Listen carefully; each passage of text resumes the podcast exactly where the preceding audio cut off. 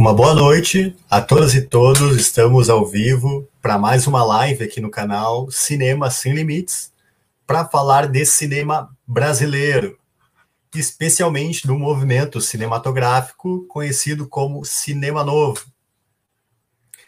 Como já é de praxe, então, peço para os não inscritos que se inscrevam no canal, ativem o sininho para receberem as notificações, receberem os vídeos com exclusividade, mas, sobretudo, para começarmos a construir juntos essa rede, essa teia de ideias, de diálogos cinematográficos no YouTube, para que os nossos vídeos sejam enviados para mais perfis, impulsionando o cinema brasileiro.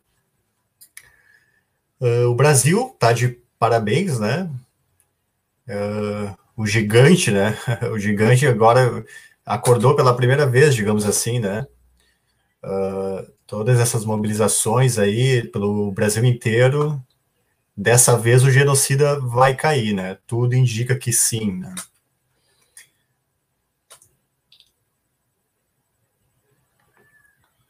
Eu preparei um, umas imagens aqui, mais uma vez, para ajudar na, na compreensão, na reflexão em torno do tema da live. Vamos abri-la aqui.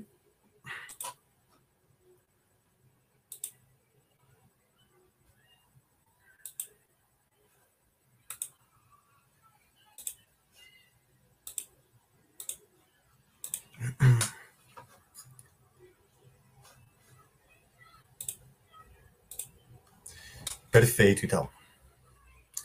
Uh, vamos começar, então, a falar sobre cinema novo. Né? Preparei uma, uma capa aqui.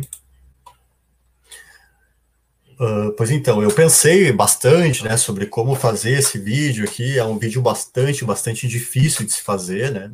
Acho que o vídeo mais difícil até então realizado aqui pelo canal se trata da live de hoje, né? Porque é um movimento cinematográfico muito, muito amplo, com uh, muitas fases, né? Costumam dizer que o cinema novo foi um vespeiro, né? Tem uma complexidade enorme ali dentro daquele, desse, grupo, né? Obviamente, uh, do ponto de vista metodológico, eu vou abrir mão uh, de refletir, de conversar sobre vários e vários diretores, sobre vários e vários filmes. Possivelmente teria que fazer outras lives aqui para tentar, no mínimo, fazer uma introdução sobre o movimento, e isso não é exagero. É realmente um movimento muito, muito amplo, né? Uh, mas ainda assim, uh, uh, nesse sentido de como iniciar a conversa, eu preparei algumas definições assim, né? de modo irônico, né? Porque, é muito comum os vídeos começarem já pelo lado conceitual, dizendo o que não é, o, o que é o cinema novo, e pouco destrincham, né? Esses pontos, esses tópicos colocados, né?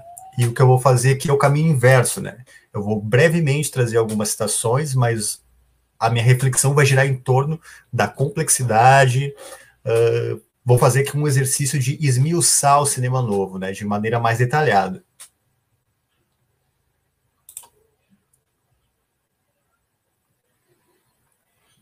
Portanto, a primeira citação, então, que eu mostro para vocês é de um pesquisador chamado Soares, de um artigo de 2020, né? Achei interessante, é um artigo que eu li recentemente, mas achei legal começar por um artigo muito, muito recente, né, mas que defende posições ainda bastante históricas, né? Uh, o autor diz, abre aspas, tudo começa em 1952, com o Congresso Paulista de Cinema Brasileiro e o primeiro Congresso Nacional do Cinema Brasileiro. Por meio desses congressos, foram discutidas novas ideias para a produção de filmes nacionais. Uma nova temática de obras já começa a ser abordada e concluída mais adiante, por uma nova fase do cinema que se concretiza na década de 50. Uh, ah, portanto, aqui uh, o autor fala da importância desse congresso, né, que foi o primeiro congresso de cinema brasileiro, lá de 1952, e o meu objetivo vai ser esmiuçar essa citação aqui, né. Vamos para a citação seguinte. Deixa eu conferir se está saindo, está saindo bem aqui. uh, é do Galvão, né? Uh, da Galvão, na verdade, é uma autora, uma mulher, uh, de 1983, em que ela diz, abre aspas, aumentou consideravelmente a quantidade de componentes da nova fórmula para o cinema nacional. Dois pontos: rejeição do estúdio e seu aparato técnico dos grandes elencos, do formalismo, da falsa poesia e de quaisquer enfeites. Valorização de exteriores, da fotografia direta, do realismo, da linguagem seca e despojada, aproximação da realidade e do povo donde também é preciso assumir posições atuais, realistas, modernas, revolucionárias. Né? A postura ideológica assumida pelo autor é de fundamental importância. Bastante forte aqui essa citação, né? Traz bastante, traz, o cinema de autor, né? o realismo é, o realismo do ponto, do ponto de vista estético, né, mas também do ponto de vista existencial. Né? E para finalizar, né, essas definições, assim, já de cara sobre o movimento, então, eu trago uma citação que remete a uma objeção ao movimento, tá? Não sei se não é uma pretensão muito grande aqui, né, querer falar de maneira tão abrangente do cinema novo, mas enfim, né, é uma citação do cineasta Rogério Ganzerla, né, que também é, é um teórico de cinema, né, bastante importante ele diz, abre aspas, eu sou contra o cinema novo, porque acho que depois ele ter apresentado as melhores ambições e o que tinha de melhor, de 1962 a 65, atualmente ele é um movimento de elite, um movimento paternalizador, conservador, de direita, fecha aspas. Né? Essa citação, uh, isso é uma entrevista que o Rogério deu em 1970 ao jornal Pasquim, né? Intitulada A Mulher de Todos e, Seu Homem. É a entrevista mais conhecida dele. Né? Então vamos pensar aqui também, né, esse tentar compreender porque alguns cineastas, né, atacavam o cinema novo, né, sendo que ele era tão valorizado lá fora, né?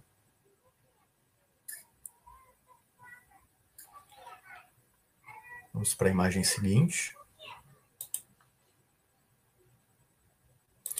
Eu vou ter que conferir, conferir, conferir aqui se está bem enquadrado aqui para vocês, porque quando eu fico com o PowerPoint aberto, eu não fico me vendo, né? Vamos lá. Vamos começar então falando sobre. Para entender o cinema novo é necessário compreender, ao menos minimamente, o contexto histórico, né? Do qual o cinema novo emerge, né? Uh, então, nós temos esses, essas duas imagens aqui remetem a dois filmes da, das chanchadas brasileiras. Tá?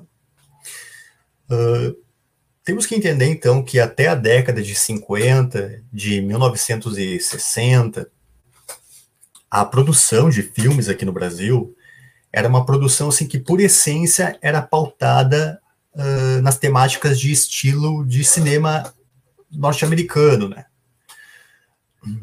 Também o mercado aqui do Brasil, ele era dominado pelas produções norte-americanas ou hollywoodianas, né? Então, o que se via de realizações do cinema nacional eram puramente tentativas de imitação desses filmes, né? Dá, dá para se dizer assim que, que esse é um primeiro modo de pensar esse contexto, né? Uh, de onde o cinema novo emerge.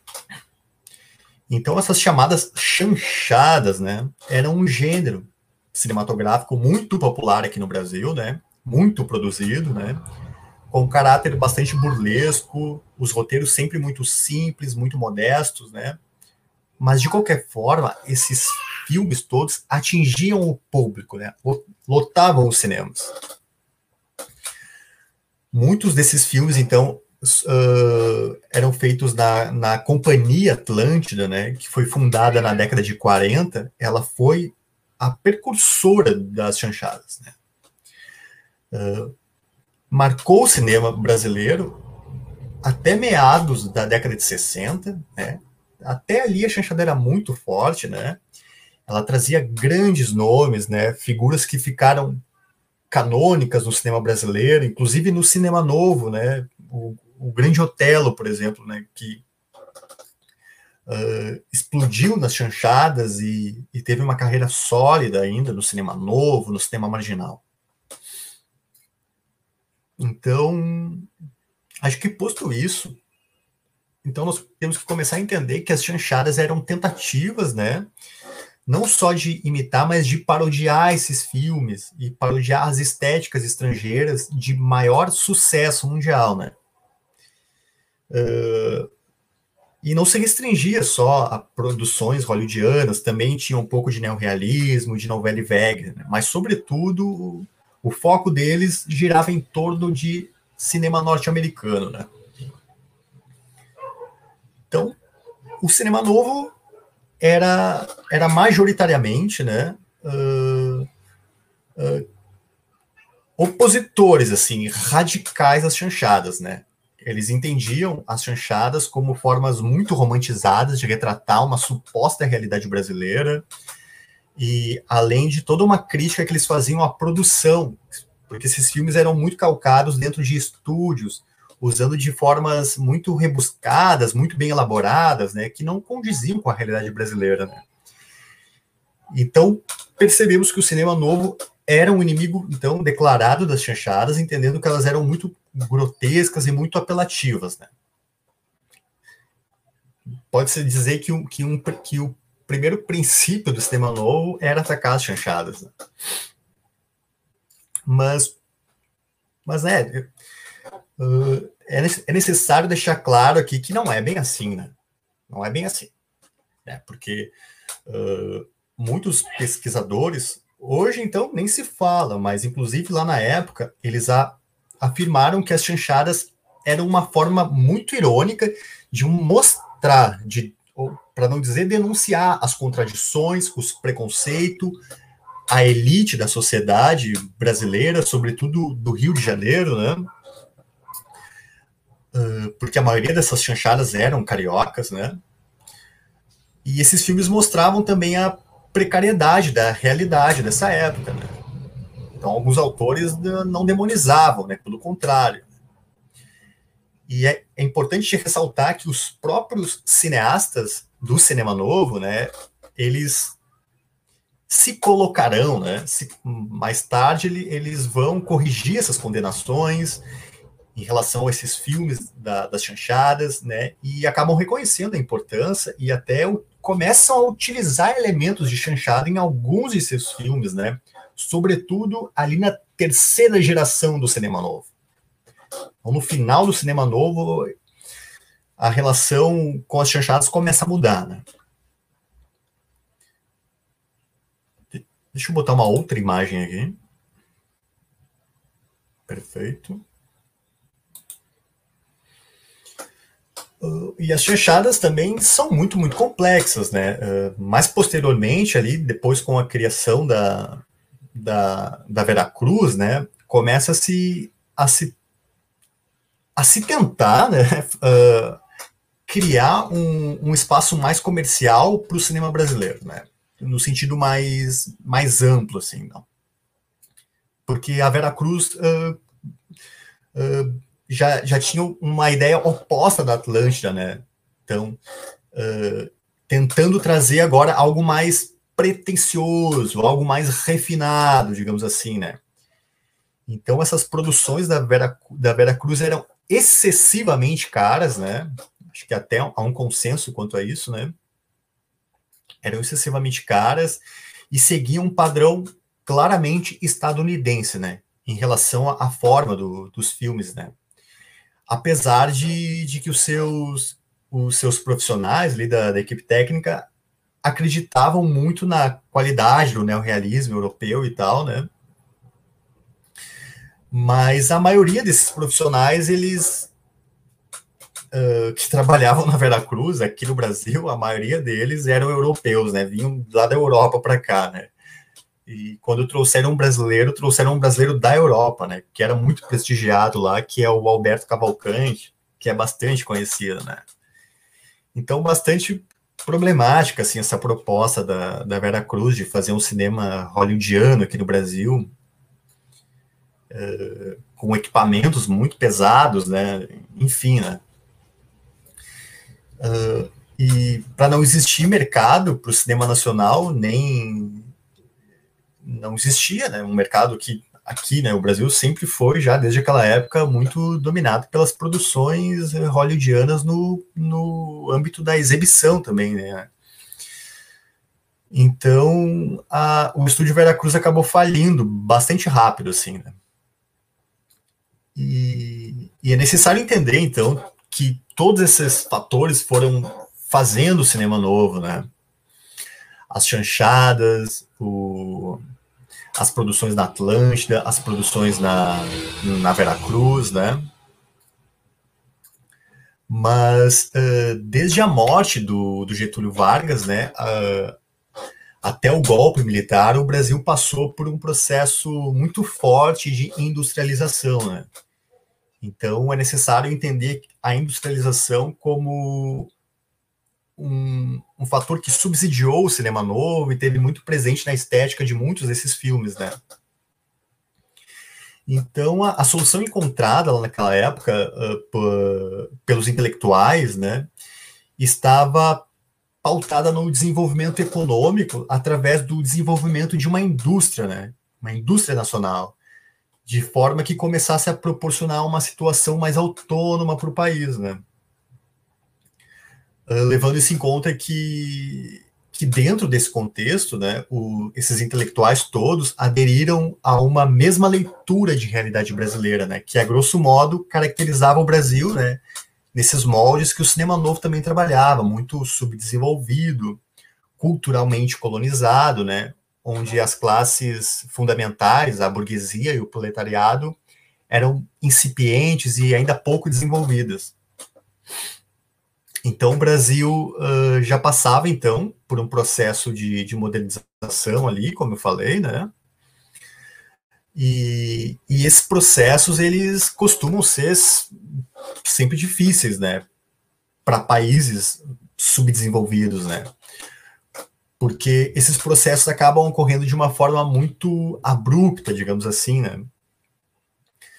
E, mas, de qualquer forma, com aquela intensa industrialização que foi promovida de uma maneira bastante forte pelo governo Juscelino Kubitschek, os segmentos culturais eles adquiriram uma maior importância, né? Isso é importante e, e o cinema, obviamente, né? Uh, a opinião pública também né, passou a influenciar o que convergia com o momento de forte nacionalismo, desenvolvimentismo, né? Então pode-se entender que foi nesse contexto, assim, bem a grosso modo, de muita industrialização no Brasil, em uma sociedade que que há pouco tempo atrás ainda era agrária, né? Que inte intelectualizarão, né, por parte dos artistas, um ativismo social e uma política, né, bastante forte, né, que se torna responsável pelo surgimento desse cinema novo, né. Então, o cinema novo não vem do zero, assim, né? ele vem em torno de um contexto enorme aqui. Eu só consegui trazer alguns desses pontos, né? Mas é fundamental para entender e para não banalizar o movimento, né? É necessário ter um respeito sobre o cinema, sobre o cinema brasileiro, sobre o cinema novo, para pesquisar mesmo. Né? Então, a crítica sobre a produção cinematográfica brasileira também né, começou a surgir ainda na década de 50 desenvolvendo uma conscientização a respeito da necessidade de libertar a estética, libertar o conteúdo da produção nacional em relação a, a essa produção hollywoodiana, que vinha lá desde as chanchadas. Uma preocupação que não que não existia ainda, ainda antes do, do cinema novo, né? Ou dentro das chanchadas, né? Mas uh, principalmente a crítica se dava a respeito do conteúdo, né? Então a questão do conteúdo era muito importante também. É importante porque as produções de Hollywood não tinham né, nada em comum com a realidade brasileira. E nós estávamos tentando imitá-las aqui, né? Então era necessário criar, de uma vez por todas, filmes próximos das vivências sociais, das vivências políticas, econômicas do, do povo brasileiro para assim fazer o brasileiro se aproximar de si próprio, né? Ou pelo menos o cinema novo tinha essa pretensão, né? Uh, só que ao mesmo tempo não existiam definições muito claras sobre o que era uma cultura popular, né? O debate sobre isso também era muito efervescente e estava sendo construído, né? Essa cultura popular sobre a qual seria constituída as características desse povo, né? Então, então por esse motivo é que nós podemos então dizer aqui que o cinema novo foi antes de, de tudo, né? Antes de começar a pensar a linguagem cinematográfica, de falar dos filmes assim especificamente, ele foi um movimento obviamente artístico, mas sobretudo um movimento político, né? uma vez que toda a estrutura sociopolítica brasileira foi questionada pelo, pelo cinema novo. Então é importante deixar isso bem, bem claro.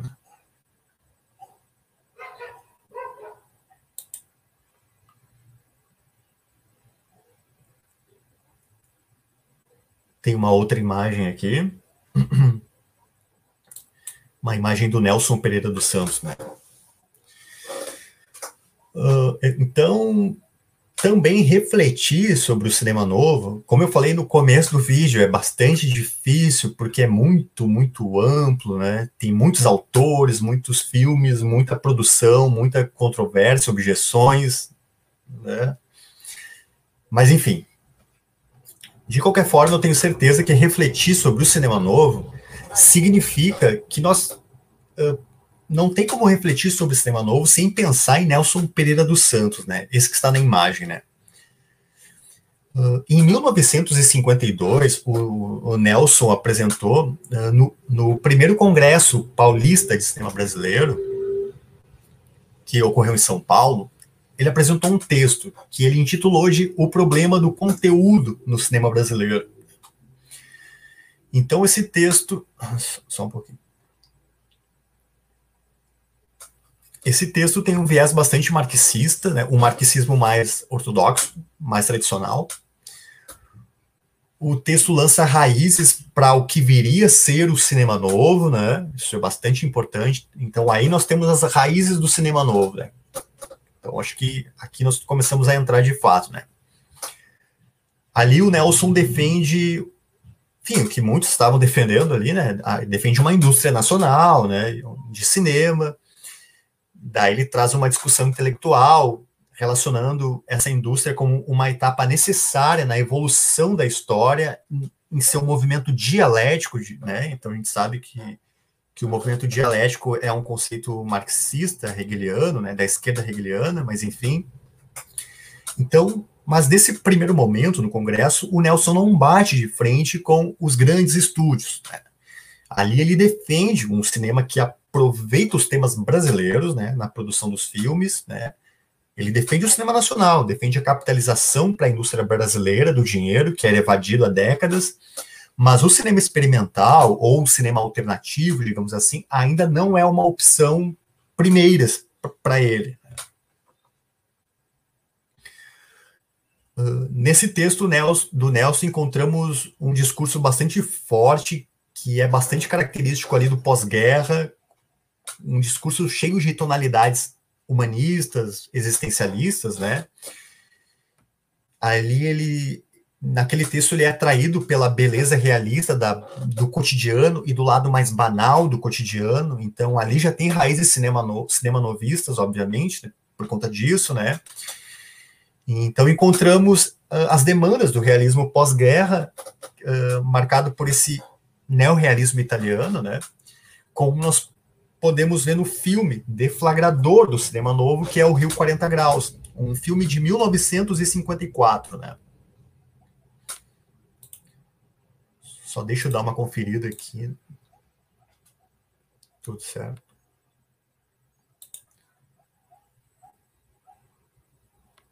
Essa é a imagem do cartaz do filme, obviamente, né? Então, o, esse filme ele é o cotidiano da população pobre, né? né? Que essas questões já estavam sendo colocadas ali no, no texto dele no Congresso Paulista de Cinema Brasileiro, e isso aparece no filme, né? Que, que representa uh, que, que representa a parcela excluída da população, né? É uma linguagem bastante próxima do, do popular, a linguagem mesmo, coisa que não, que não tinha aqui no Brasil ainda, né? Então nós temos gírias ali, temos o modo popular de, de, de falar, uh, e temos os negros em papéis principais também. Então o filme tem um caráter de, de ineditismo sobre, sobre vários viés, né? Por ter negros em papéis principais pela primeira vez, uh, uma linguagem cinematográfica diferente, a população brasileira ali e, isso, e a sua cultura ali representadas sem verniz, digamos assim, uma linguagem mais crua, né? Então o filme o filme se articula em torno de dois, dois jovens, dois meninos, né, que são vendedores de amendoim, né? Uh, e as histórias, então, deles vão evoluindo ao longo da trama, mas de maneira não linear. Então, essa também é uma característica de uh, inédita aqui no Brasil, né? Ou de vanguarda, digamos assim, né? Humberto Mauro já tinha feito cinema experimental e tal, né? Também não dá para forçar tanto a barra. Mas é um filme que sente, assim, a necessidade de, em sua narrativa, evidenciar a favela, a imagem do povo, né? e, e uma oposição, né, em, essa imagem do povo em oposição à burguesia que é vista como mau caráter, né? Ele mostra isso assim no filme. Né? Então, nesse aspecto é pertinente considerar o longa-metragem como precursor, deflagrador, deflagrador, inspirador, né, do que mais tarde, né, fica conhecido como cinema novo, né. O lado marginal também do, do, do, cinema novo, depois do cinema marginal também, já, já se encontra ali no Rio 40 Graus também, foi um filme censurado, que teve que brigar para ser exibido, né? Uh, primeiramente, o filme foi liberado pela censura, né, para maiores de 10 anos, mas em seguida, um, um cara que eu não lembro o nome agora, mas era o presidente do Departamento de Censura Pública, ele suspendeu essa liberação. Aí foi mais uma luta, então, para liberar novamente. Né? Até que o filme estreou, né? Só no ano seguinte, em março, né? Com o lançamento num grande circuito de exibição e obtendo um razoável sucesso de público, né?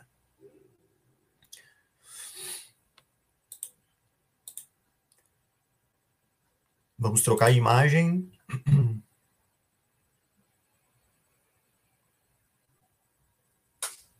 Agora o cinema novo surge, né? Pelo menos é a ideia aqui no slide. Então temos as imagens de três cineastas do núcleo duro do cinema novo, né, nesse primeiro momento, né, que são eles o Paulo César Sarraceni, o Glauber Rocha e o Joaquim Pedro de Andrade, né? E aí sim, então foi em meados dessa década de 1950 que, com, que começa a se reunir de, esporadicamente no Rio de Janeiro, né? Cidade importante, né? Para o movimento, né? Um grupo, esse grupo aí, essas três figuras que estão na imagem, né? Que mais tarde comporia esse cinema novo, né? Então vamos, Vamos lembrar aqui que em 1957 o Glauber filma o seu primeiro curta-metragem, O Pátio, né? Mas não é o filme político do Glauber ainda, né? Esse curta tem uma estética mais formalista, né? É influenciado pela vanguarda concretista e tal. Mas nesse mesmo, uh, nesse mesmo ano, Glauber sai da Bahia e vai para o Rio de Janeiro ou melhor, ele vai para Belo Horizonte primeiro, tá? Rio de Janeiro ou Belo Horizonte primeiro? Deixa eu lembrar. Não, ele vai para vai para Belo Horizonte. É. Então ele vai para Belo Horizonte tentar e é, Belo Horizonte primeiro encontrar um grupo de intelectuais que escreviam a revista de cinema lá no Rio de Janeiro, né? E, e quando ele chega lá, ele propõe esse grupo, né, o lançamento de um cinema novo. Ele já tinha o nome, cinema novo e, e, e algumas ideias, né? E segundo ele, pelo menos, ele foi considerado muito visionário e foi expulso de Belo Horizonte. E o Glauber não se conformou, ainda buscou fazer parcerias e, e, e aí sim foi para o Rio de Janeiro, né? Para encontrar o Nelson Pereira dos Santos, que estava filmando o filme Rio Zona Norte, que é de 1957, né? Que ele faz depois do Rio 40 Graus, né? E ele diz que foi meio que hostilizado num primeiro momento, mas foi ganhando a confiança do Nelson, até que trabalhou com o Nelson no Rio Zona Norte. Ele foi até figurante do, no filme. Então Glauber uh, deslancha o cinema novo, né? Mas, mas o primeiro momento do movimento é carioca e não baiano, né? Como o Glauber é, né? Uh, então o cinema novo foi sendo permeado, né? Não, não, podemos deixar de dizer que foi permeado pela bossa nova, pela arquitetura concretista, pelo neoconcretismo, né? E por uma esquerda também que era bastante emergente, né? Que desembocaria nos CPCs e na UNE, tem toda uma relação do cinema novo com os CPCs, uma discussão bem consistente, algumas brigas também. Né? Mas o que eu quero dizer é que o Glauber Rocha vem da Bahia, ele que vem de fora, né? ele que faz o esforço de, de se inserir no grupo carioca de cineastas, né? O Sarraceni, carioca, né, ajudou o Glauber a entrar no grupo, né, no grupo carioca, né, uh, no qual já, já, se afirma, já se afirma, já se afirmam o próprio Sarraceni o, e, e o Joaquim Pedro de Andrade, né, esses dois aí.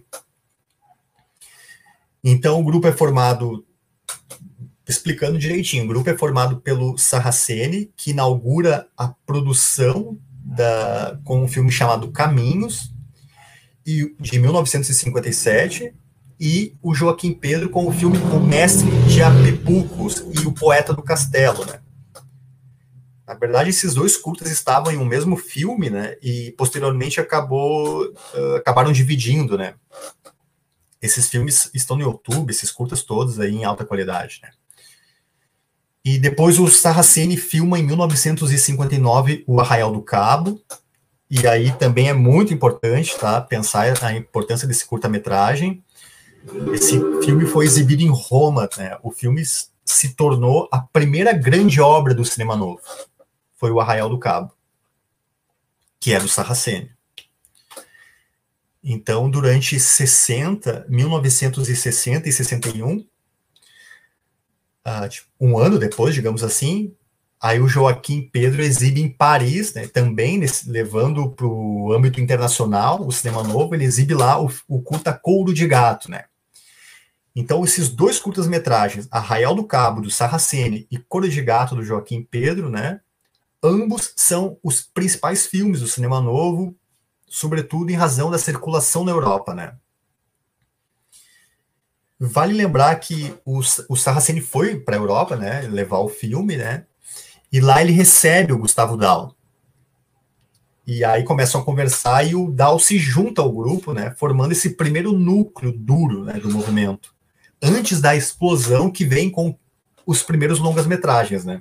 Os curtas todos representam ainda uma experimentação ainda, né. Então estamos ainda nessa fase dos curtas-metragens. Uh, e com a final... Então, teve também o filme que. Nós temos que lembrar também que logo em seguida o Glauber Rocha, no ano seguinte, o Glauber já estava findando o Barra Vento, né? Então o Glauber se insere no núcleo duro pelo caráter agitador dele também, né? De ir até lá, de se inserir, de se movimentar muito, né? De sacudir as questões conceituais mas ele já tinha feito o filme O Pátio, que não era cinema novo ainda, mas tinha feito esse filme. E em 61 ele já estava com o Barra Vento, né? Que é o primeiro longa-metragem dele, né? Então ele estava fazendo o Barra Vento, estava se comunicando através de cartas muito longas com Joaquim Pedro e com Saraceni, enquanto eles ainda estavam na Europa, né? Divulgando seus filmes. Então, deixar bem claro aqui os motivos pelo, pelos quais, né, esse grupo, né, esse é o grupo, esse é o núcleo duro de cinema novo, né? Glauber Rocha, uh, Sarraceni, Joaquim Pedro e o Gustavo Dal, né? O Gustavo Dal nem tanto assim, então nem coloquei ele ali, né? E tudo acabou mudando, né, com a finalização do, do Barra Vento, né? E aí, como o Sarracene e o, e o, e o Joaquim Pedro filmaram em 61 e o Glauber no final de 61 já estava terminando o Barra Vento, em 62, que é o ano seguinte, o movimento já começa a repercutir no Brasil. Sempre com esse núcleo duro do movimento, né? Que, que já estão de volta ao Brasil em 62, né? Porque o Glauber vai para a Europa também, sozinho levar o Barra, o Barra Vento para exibir em alguns festivais, né? Mas o, os outros já estão aqui no Brasil, né? E o Joaquim já está iniciando um projeto chamado Garrincha Alegria do Povo, um média-metragem, está disponível no YouTube também, muito legal. E o Sarraceni já começa a filmar no Rio de Janeiro também, uh, Crônica da Casa, da Casa Assassina, e ao mesmo tempo já está terminando um, um longa-metragem que é o Porto das Caixas. Uh, então, só que antes ainda, em 61 ali, em 61, um, o Festival Santa Margarita já faz uma, retrospect, faz uma retrospectiva do cinema brasileiro e inclui o cinema novo na retrospectiva, né? Em 61, antes da conclusão do Barra Vento ainda. Então, 62, eles já tinham isso tudo, né? Já, já, já eram vistos como cinema novo em festivais estrangeiros e já tinham todos esses filmes aí circulando nesses festivais, né?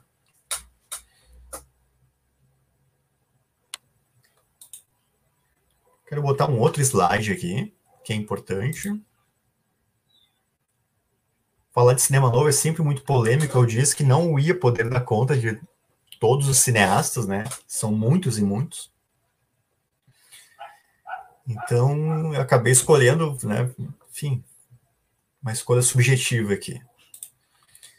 Mas esses dois cineastas aí, o Leon Risman e o Cacá Diegues, eles representam um segundo momento do primeiro cinema novo digamos assim, é isso, né?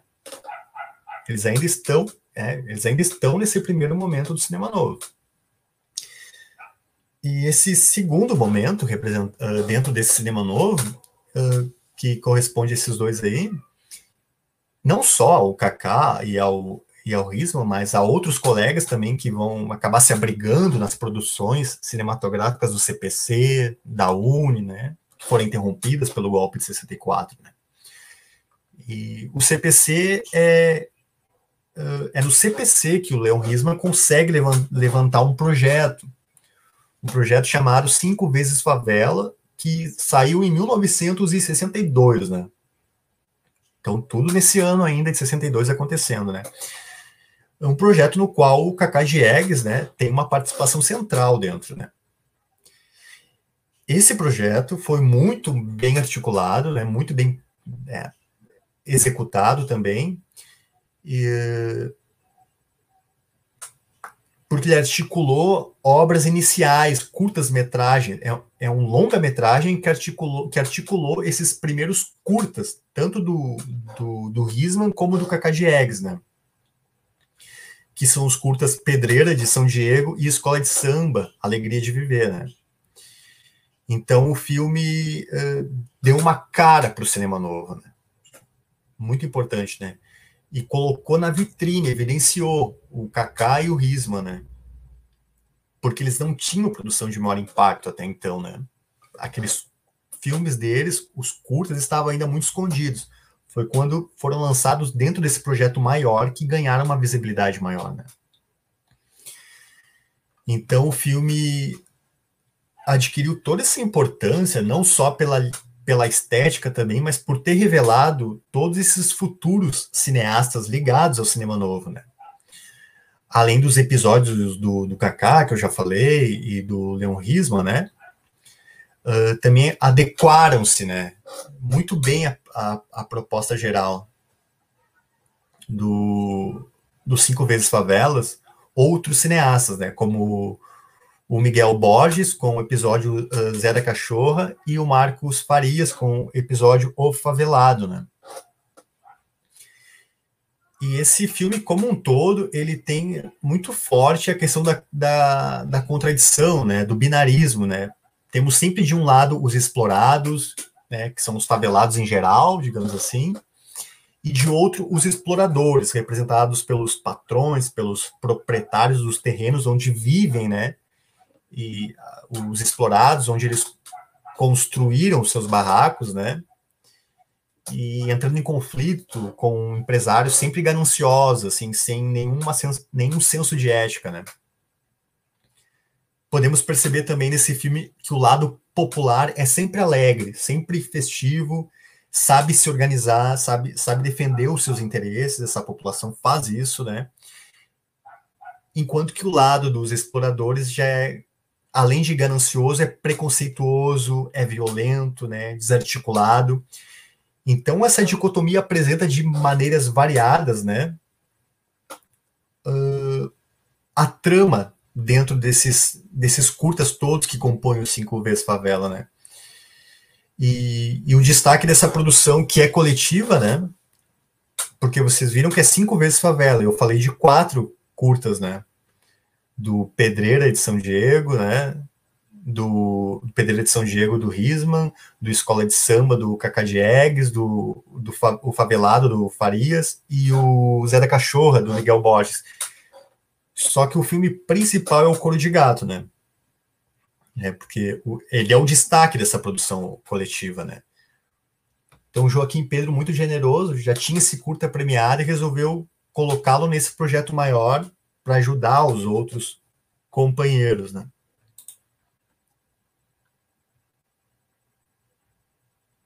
Esse aqui é o cartaz do Cinco Vezes Favela, né? E esse é o frame do Couro de Gato, né? Que é um curta de 61, né? feito pelo, pelo Joaquim. Deixa eu dar uma conferida se está saindo bem o enquadramento para vocês. Ah, saiu. Compartilhar novamente. Que eu resolvi dar uma olhada aqui.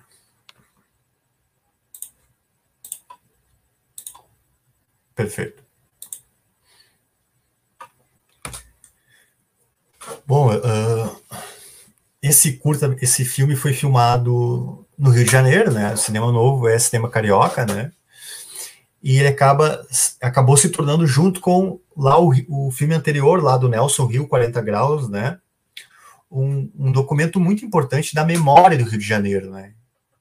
Então eles, eles tinham essa questão de filmar o Rio de Janeiro muito presente também, né? A cidade é muito presente no cinema novo, né? Desculpe, os dois filmes há uma a contraposição e o conflito que há entre o asfalto e a favela, né, é muito presente, né? Porque no filme do Joaquim uh, nós podemos ver uma influência bem uma influência clara, né, de uma montagem dialética, né, nos moldes do Sergei Eisenstein, porque o filme se inicia e termina na favela, né? A narrativa apresenta a produção de, de pandeiros, né, de, de sobretudo, né? a partir do couro desses gatos, né? E a atividade de meninos favelados, que é justamente capturar esses gatos, né, na cidade, descem o um morro para capturar os gatos das madames, para vendê-los, né, em troca de algum dinheiro, né? E esses gatos dão origem a, a esses tamborins, né? E tudo mais. Né? Então, eles percorrem ali o Rio de Janeiro, né? Eles quase que o rio inteiro, do centro da cidade até lá, a Zona Sul, né? Percorrem as favelas também que circundam, circundam o Rio de Janeiro, né? E os conflitos também se dão em termos de contradições, né? Temos os gatos de rua e os gatos de madames, né? Os gatos de, de favelados, né? Uh, e os meninos que precisam capturar esses gatos, ao mesmo tempo, eles têm uh, um, um apreço pelos gatos, né? Então tem esse lado bastante emotivo também no filme, né? E o Joaquim Pedro investe nessa montagem e na narrativa de maneira bastante veloz, assim. Isso é muito, é bastante dinâmico e fica legal, né? Que tem um pouco a ver com um gato, né? Que, que foge dos seus captadores, dos seus, de quem tenta capturá-lo, uh, que é muito rápido, né? Então, esse filme, Couro de Gato, antes de entrar no projeto maior Cinco Vezes Favela, ainda isoladamente, recebeu várias premiações em festivais e mostras no exterior, né? Então, como eu, como eu já falei, na realidade foi a produção desse filme que, que ensejou o projeto Cinco Vezes Favela, né? E não o seu contrário. Então, esse é um tópico importante a ser abordado para compreender o cinema novo.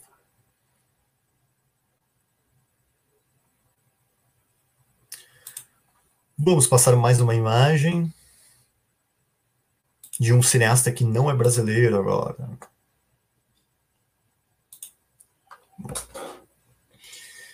Vamos falar sobre cinema direto, cinema verdade, né? Uh, essa produção, que é uma produção document, documentária, né? Ela fez parte da construção do cinema novo, né? E isso tudo ocorreu em, em função da, da chegada ao Brasil de, de tecnologias para que fosse possível exercer um cinema direto, né?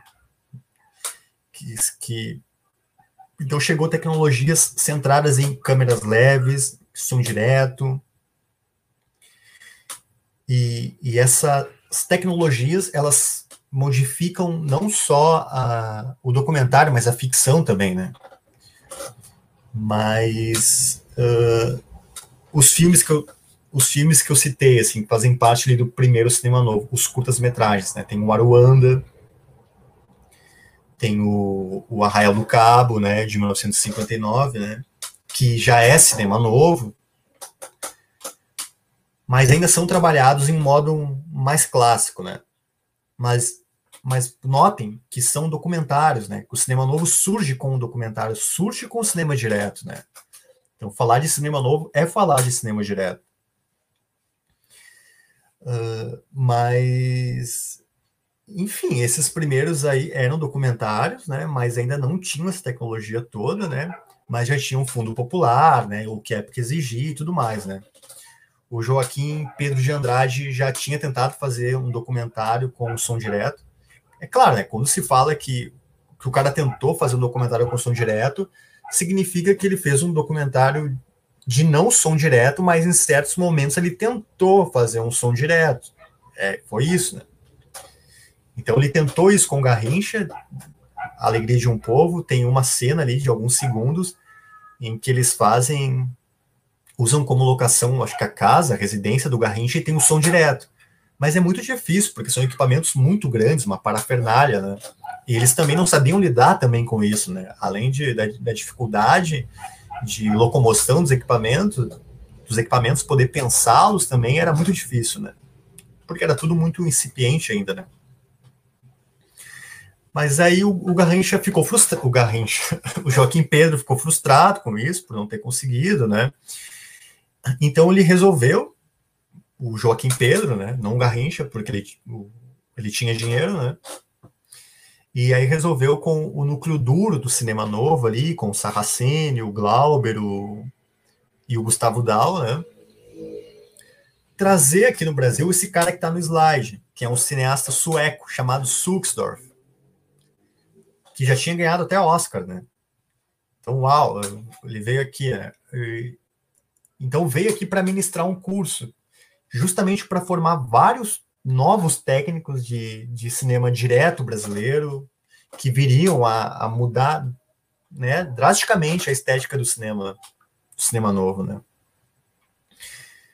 Então, sobre essas tecnologias trazidas por ele, especificamente ele traz uma câmera modelo A-Reflex, de 35 milímetros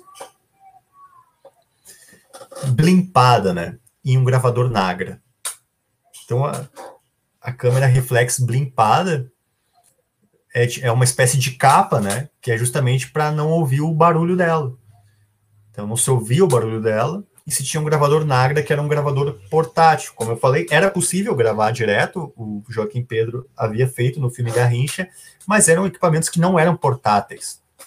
Então gerava um custo muito grande locomovê-los. E aqui o gravador Nagra, o sujeito leva sozinho, assim, né? Limpa a câmera e grava. E havia também uma mesa, uma moviola, que é uma mesa de montagem, né? Da marca Steinbeck. Então o curso forma esses técnicos centrais no desenvolvimento dessa, dessa nova fotografia, da, dessa nova montagem, né? Desse novo som, né? Que surge Então, nós temos ali, participam do, da aula o Jimmy Luft, que chegou a ser considerado o, maior, o melhor câmera do mundo, o, que, e o Jimmy Luft vai estar no cinema novo todo, o Eduardo Escorel, o Carlos Saldanha, o Jabor, que, aliás, ele foi o tradutor do inglês, participou o José, o José Wilker, o Nelson Xavier, a Lucila Bernadette, o Orlando Senna e vários outros. Né?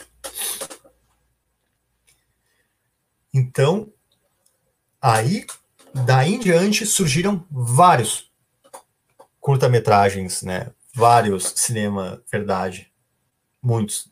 Então, nossa, é até um lado interessante de se pesquisar no cinema novo, esses, esses documentários todos aí, tem muita coisa, né? É difícil falar de cinema novo, porque é muita coisa, realmente, né? Então surgem o filme A Maioria Absoluta, 1964, do Risman.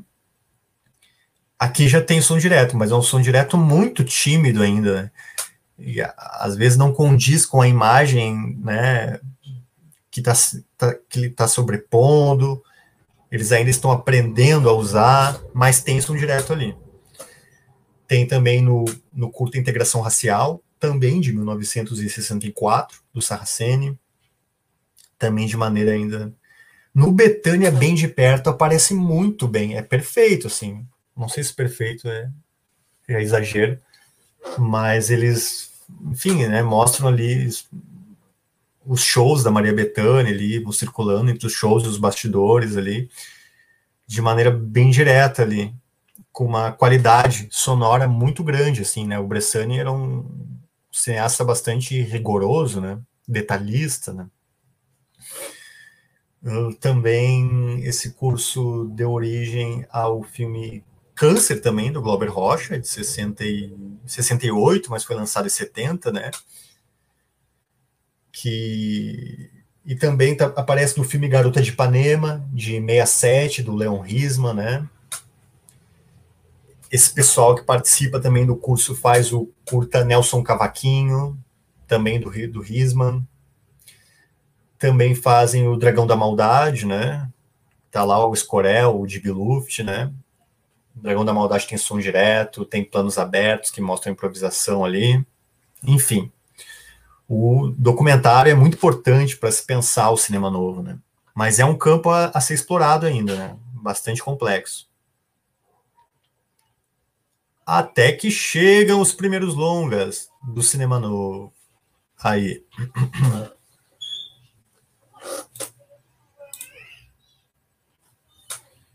Até que chegam os primeiros longas. Vidas Secas, Deus o Diabo na Terra do Sol e Os Fuzis, né? Que o Fernão Ramos, que é o autor pelo qual me baseio para fazer essa live, ele considera essa a primeira fase propriamente dita do cinema novo. Né? E, esses, e essa primeira fase ele intitula de Trilogia do Sertão, né? Por motivos óbvios, né? Basta ver as capas dos filmes, né? Então, essa trilogia do sertão é marcada né, por alguns preceitos, né? Esses filmes têm uma imagem muito realista, né? Do ponto de vista técnico, com a, enfim, com a, com a luz estourada mesmo e tal, né? Intensa do Nordeste, né? Sempre muito seco, muito isolado, né? esses filmes mostram também, os três mostram juntos um povo nordestino em uma condição de explorado, então eles defendem essa ideia. Há controvérsias, discussões óbvias, o que eu falo aqui não é definitivo, né? Eu vi gente dizer que não, que não, enfim, não é isso que, mas enfim. O universo ficcional da, das tramas caracterizam-se pela ausência do habitat natural dos três cineastas, que são jovens urbanos e de classe média, o Nelson, o Glauber e o Rui Guerra, né? Em Os Fuzis e Deus o Diabo na Terra do Sol, sobretudo, podemos ver uma impaciência, né, com a passividade da população diante da exploração. E, já vi gente dizer que não, também não concordar com isso. Mas são filmes ainda defendendo a ideia de um popular que é alienado. Então, e, e, o filme Vidas Secas incorpora de modo mais calado, né? No próprio estilo do filme, né? A intensidade de, de também, de também uma resignação sertaneja, né? Mas de modo mais calado, né? E, e o Fernão Ramos entende esse como um momento mais radical do, do cinema novo, né? E o Rogério Sganzerla, que eu usei no começo da live, que ataca o cinema novo, né? Ele defende esse primeiro momento aqui, gosta dessa primeira fase. E depois nós temos uma segunda fase ou uma segunda trindade também, ó. Que se dá através desses filmes aqui. O Desafio, do Sarracene, de 64, O Terra em Transe, do Glauber Rocha, de 67, e Bravo Guerreiro, de Gustavo Dal, de 1968. Então, enquanto a primeira fase eu intitulei de Trilogia do Sertão, né, sendo a categoria, enfim, que permeia a tríade, aqui essa categoria é, é a má consciência. Então, vocês já percebem que são filmes pós-64, né? E aí começa a fazer sentido essa ideia de, de má consciência, né? Esses filmes, então, surgem em um momento né, do, do golpe, né, obviamente, 64, mas também de uma forte autocrítica de classe que havia nesse, momento, né? Então, a visão da cultura popular como uma fonte de alienação, como nós podemos ver no, lá nos outros filmes, lá no Barra Vento e tal, ela come, é isso que, que passa a pesar como má consciência, né? por ter um dia sido considerada negativa por esses cineastas. Como se, como se eles estivessem muito convictos de que a revolução ia acontecer e não aconteceu, assim. E o representante maior é o Terra em Transe, sem dúvida, né? O Desafio e o, e o Bravo Guerreiro essas produções, essa segunda fase, elas vão retratando isso aí, essa decepção de, dos militantes de esquerda, não só dos cineastas, né, que conseguiram viver a sua revolução democrática, né, e as, as repressões, as censuras também, a ditadura, né, e esses filmes, esses filmes todos, né, eles mostram isso, mostram a insatisfação com a realidade política, né, os personagens carregam sentimentos de impotência, né, os roteiros são roteiros sempre pessimistas, com personagens que se desiludem com a política, né? Isso é muito forte, essa desilusão, essa má consciência, né? Esses filmes também são muito fortes, eu acho geniais. O cinema novo é incrível, né? Um exemplo claro desse, desse momento desse momento cinematográfico, né, de desilusão política, é o Terra em Transe, sobretudo, né? Inclusive, galera, eu tenho um vídeo sobre o Terra em Transe no canal, que é um vídeo ensaio mais, de, mais, mais rápido, de 10 minutos, onde eu faço uma, uma pesquisa, talvez ajude vocês, tá? Seria legal assistir esse vídeo também, para complementar com essa live, ajuda na compreensão do que supostamente foi o cinema novo, né? Mas, em síntese, o, o Terra em Transe retrata um jornalista que também é poeta, idealista, né? Que se envolve com, com a política, né? que vive num país que, que eles chamam de Eldorado, que é o país fictício, né? Se chama Paulo Martins, o poeta, né? Ali há várias e várias tramas políticas arrojadas e tal, super fortes, né, do protagonista, né, em resolver uma situação, tentando resolver uma situação de miséria, de injustiça que assola ali a comunidade dele, né? Mas a desilusão dele é muito forte, né? ele se desilude com a política e tal. Já no começo do filme, ele morre, assim, no começo do filme.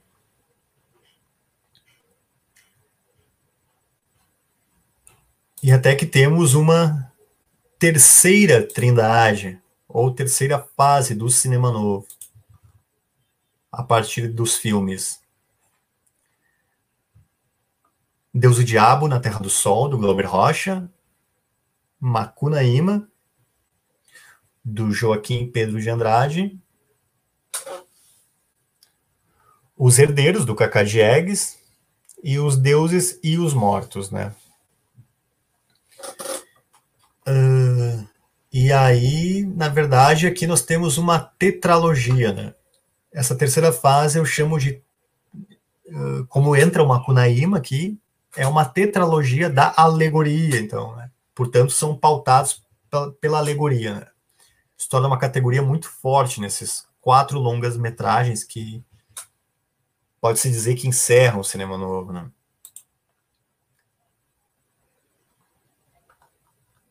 É sempre complicado dizer, né, que encerra o cinema novo, mas eu já me justifiquei aqui né, na live, né? Já disse que é um, um tema difícil de ser abordado, complexo, com bastante objeções, trabalhos, discussões. Nada que se possa falar sobre cinema novo deve ser entendido como totalizante, né? Deixa eu conferir se está saindo bem aqui no YouTube. A imagem está. Perfeito. Então, essa esses quatro filmes, então, possuem esse caráter, como eu falei, esse traço, melhor dizendo, ideológico muito particular no, no final da década, simbolizado pela alegoria, né? Que, e essa alegoria é muito legal, né? Porque essas alegorias deixam a coisa mais criativa e elas vão, elas vão buscando representar a história brasileira e tal, né? Uh, e vão avançando em representações, né, no, sempre de modo muito agoniante. E esses filmes mostram, sim, uma, uma necessidade em fornecerem condições para se estabelecerem amplos quadros significativos, né? Talvez por isso também vocês podem encontrar muitas pesquisas sobre essa terceira fase do cinema novo, né? Então, uh, o Makunaíma, então, ele ele, trans, ele como eu falei, é uma Kunaíma que transforma, então, esse grupo em tetralogia, porque é o que vem por último, digamos assim, né? Mas é necessário também trazer aqui que foi também nessa terceira fase do cinema novo, em 1969, que foi criada a Embrafilme, né? Que aí daria um outro, uma outra live também, né? Então, apesar dela ser criada pelo governo militar repressivo, autoritário, de direita, a Embrafilme financiou muitos filmes do cinema novo, né? E aí entra a citação do Rogério Sganzerla, o motivo pelo qual ele falou aquilo. E que eu iniciei a live justamente falando daquilo e disse que ia explicar por quê, né?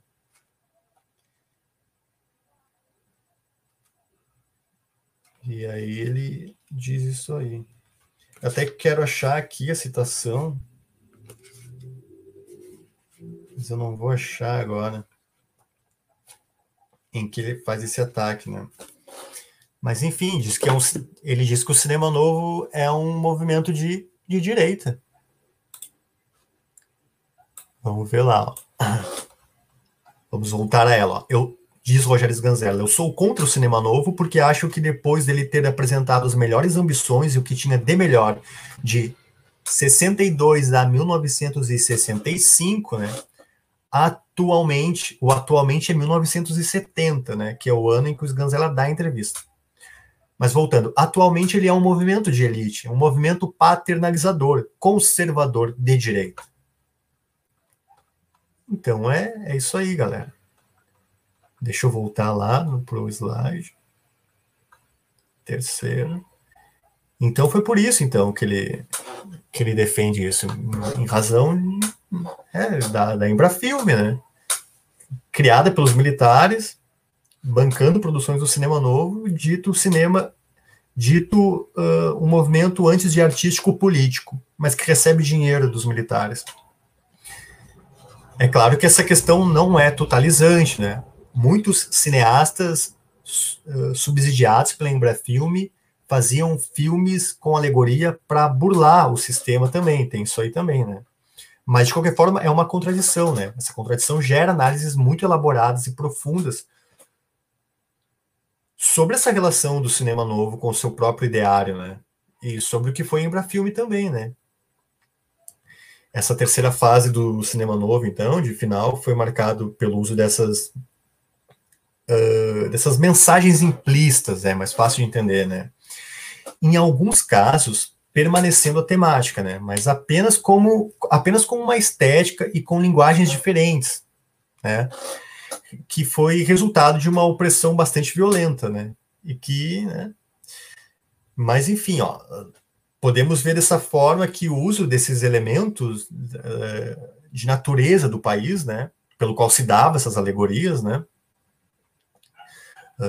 Naturezas do país, o tropicalismo, as metáforas, o misticismo do país, né, como um país tropical, de brasileiro, brasileiros preguiçosos, espertos, o jeitinho brasileiro anti-herói e tal.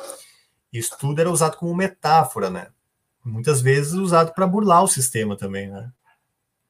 Então pode se o próprio Terra em Transe, né, quando saiu, uma galera da esquerda ali criticou o filme e tal. Né? Porque o Terra em Trans, embora represente lá a segunda fase, como eu falei, ele também entra aqui um pouco na questão da alegoria, né? Então tem, mas enfim, é, enfim, é, é complexo, né? Não, não há tempo, né, de esmiuçar os detalhes do cinema novo. Mas numa Kunaíma, essa temática do exotismo brasileiro, com esses elementos que eu falei, fica evidente, né? Esse filme é baseado num livro, no livro do Mário de Andrade, de 1928, né, com o mesmo título, mesmo ano em que saiu o Manifesto Antropófago do Oswald de Andrade, 1928. Né? O filme mostra a vida do, desse personagem Macunaíma, que é um herói do povo brasileiro, né? que desde muito jovem possui uma sexualidade sempre aflorada, ele tem problemas de caráter, ele odeia trabalhar, né? E o filme se passa em vários e vários cenários tropicais, né? E vai exaltando, na mise-en-scène, vai exaltando a natureza, né? E, e, muitas vezes o filme aproxima o homem de, de, de comportamentos animalescos, né? E a, a, forte sexualização da mulher brasileira também é uma temática presente nesse filme, né? Uh, outro ponto é quando, depois de passar por uma fonte mágica, uma Kunaíma, ele fica branco, né? Aí depois que fica branco, ele acredita que, que por isso ele, ele é um homem lindo, né? E, e o seu sucesso começa a aumentar, né? E, e, é claro que isso, isso, que isso faz com que fique evidente o, o, o forte traço racista presente na sociedade brasileira. Então a metáfora que o Joaquim Pedro usou foi para criticar, né? Mas não para defender o racismo, né? Então esse é o ponto. Uma espécie de burlar o sistema. Então depois, na, na cidade ali, o Macunaíma e, e, os irmãos dele, ele tem alguns irmãos, né? Eles, quando eles vão para a cidade, eles conhecem os problemas do meio urbano. E, e, temos a questão da chanchada, como eu falei ali, né? É uma reconciliação com a chanchada. A gente tem nesses filmes atuação nesse filme especificamente uma atuação brilhante do Grande Otelo, que começa com as chanchadas, que é um ator brasileiro de muito talento, que trabalhou em muitas e muitas chanchadas na época da Atlântida. Né?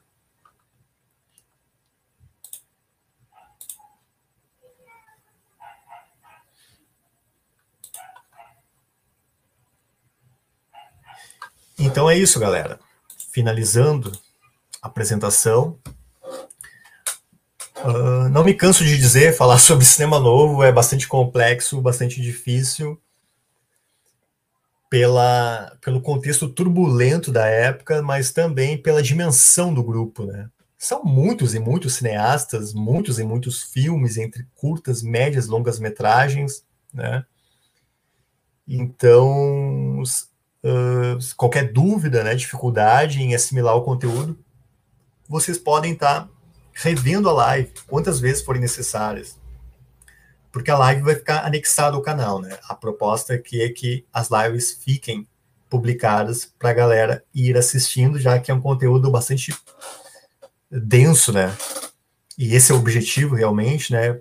Tratar o cinema como ele deve ser tratado, com respeito, com pesquisa, com profundidade, com trabalho, né?